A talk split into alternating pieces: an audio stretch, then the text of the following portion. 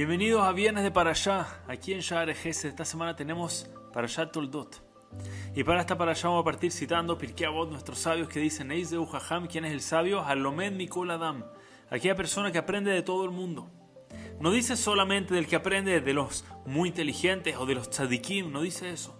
Es el que es capaz de aprender de todo el mundo. En esta Parashá se introduce Esab el malvado. Y si os quiero, hoy vamos a aprender algo de Esab. A pesar de que no es la persona más ejemplar.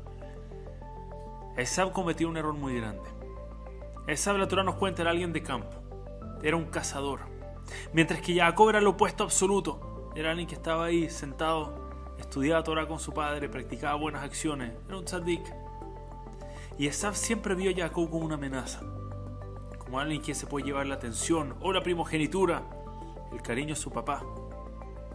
Y nunca entendió la verdadera dinámica. ¿Por qué Hashem puso un hermano como Jacob a su lado a alguien como Esab? ¿Cuál es el ejemplo que traen los comentaristas para lo que debió haber aspirado a ser Esab? Dice, el ejemplo que debió haber entendido Esab es Isahar y Zebulun. Nosotros conocemos este ejemplo, está en la Torah. Isahar era una persona dedicada a sentarse a estudiar Torah, como Jacob.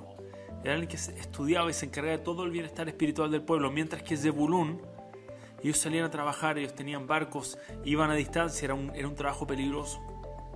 Pero ellos hicieron un acuerdo Zebulun se iba a preocupar del bien de Isahar y de ellos. Le dijeron, no se preocupen, nosotros vamos a asegurarnos de que las dos, los dos tribus estemos bien.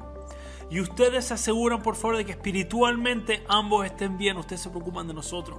Y nosotros ustedes vamos a hacer un partnership. Y toda la Torah, además, que ustedes estudien, va a ser de los dos. E Isahar y Zebulun son traídos en la Torah, en varias parashot, en distintos libros de la Torah, como el ejemplo de lo que son tribus hermanas de verdad, no competencia. Por el contrario, la capacidad que tenían de ayudarse uno al otro. Como cada uno, uno que tiene el talento y el otro no lo tiene, o uno que tiene un talento distinto al de al lado. Nos complementamos, nos podemos ayudar. Y si Esaú hubiese entendido eso, hubiese sido dicho a Jacob, mira, yo soy un cazador. Yo puedo ayudarte, tú te sientas, te quedas tranquilo. Te encargas de construir que nuestra descendencia sea descendencia tzadikim. Y ese mérito lo compartimos entre los dos. Tú te preocupas espiritualmente de ambos. Y yo me preocupo de casar para ambos. Y ambos vamos a estar bien. Dicen que Esab se hubiese llevado todo el mérito de Jacob. Pero Esab no fue capaz de ver eso. Esab solamente vio a su hermano como su competencia. Gracias a Dios estamos lejos de ser Esab. Pero en este error muchas veces caemos. Vemos a nuestro prójimo como la competencia en lugar de entender que si nos complementamos, nos ayudamos unos a otros así como realmente sacamos el máximo, así es como realmente sale lo mejor, las mejores circunstancias vienen ahí. Y me gustaría traerles un ejemplo de esto. En una ocasión una persona se acercó con su rabino, le dijo, rabino, no sé qué hacer, mi negocio estaba andando, muy bien hasta el momento, todo me iba increíble, y me acaba de abrir otro Yehudí, amigo mío, me abrió una competencia al lado, y vende un producto muy parecido al mío, y ahora qué va a pasar, qué va a hacer de mí, estoy muy frustrado, no sé qué hacer, por favor ayúdame. No hay un mercado tan grande, ¿qué vamos a hacer? El rabino le dice, mira, qué compleja la situación, pero te quiero dar un consejo, dice. Conozco una historia de una persona que fue una vez con el Hazonish, con un caso muy parecido. Le dijo, Rab, no sé qué hacer, me abrieron competencia. El Hazonish le dice, lo que quiero que tú hagas, quiero que reces por tu competencia. Quiero que entiendas en tu mente que, que Hashem solo le puede mandar a uno, no le puede mandar a los dos, no tiene Hashem suficiente para darle sustento a ambos de sus hijos. Dijo, no quiero que lo veas como tu competencia, pero como tu hermano pide por él y di, entre mejor le vaya a él, de alguna forma más braja voy a tener yo también. Ese fue el consejo que le dio el Hazonish a este hombre.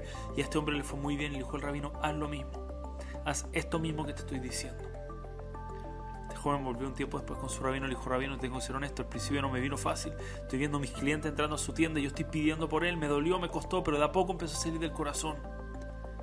Le dijo, rabino, ¿te puedo decir algo? Su tienda está llena, dice. Su tienda está repleta, todo el mundo fue con él. Y de alguna forma, no me preguntes cómo cuadra la matemática, pero a mí nunca me ha ido tan bien como ahora. Porque su tienda está llena, pero la mía también. Increíble cómo nos están comprando. Y de hecho empezamos a hacer un par de alianzas y la verdad, nos está yendo increíble a los dos. Gracias por el consejo. Eso es a Israel. Ese fue el error de Esab. Que su hermano como su competencia, cuando debió haber visto a su hermano como su mejor aliado. Si nos apoyamos, y buscamos como cuidarnos unos a otros, apoyarnos unos a otros, ahí es cuando realmente sale lo mejor.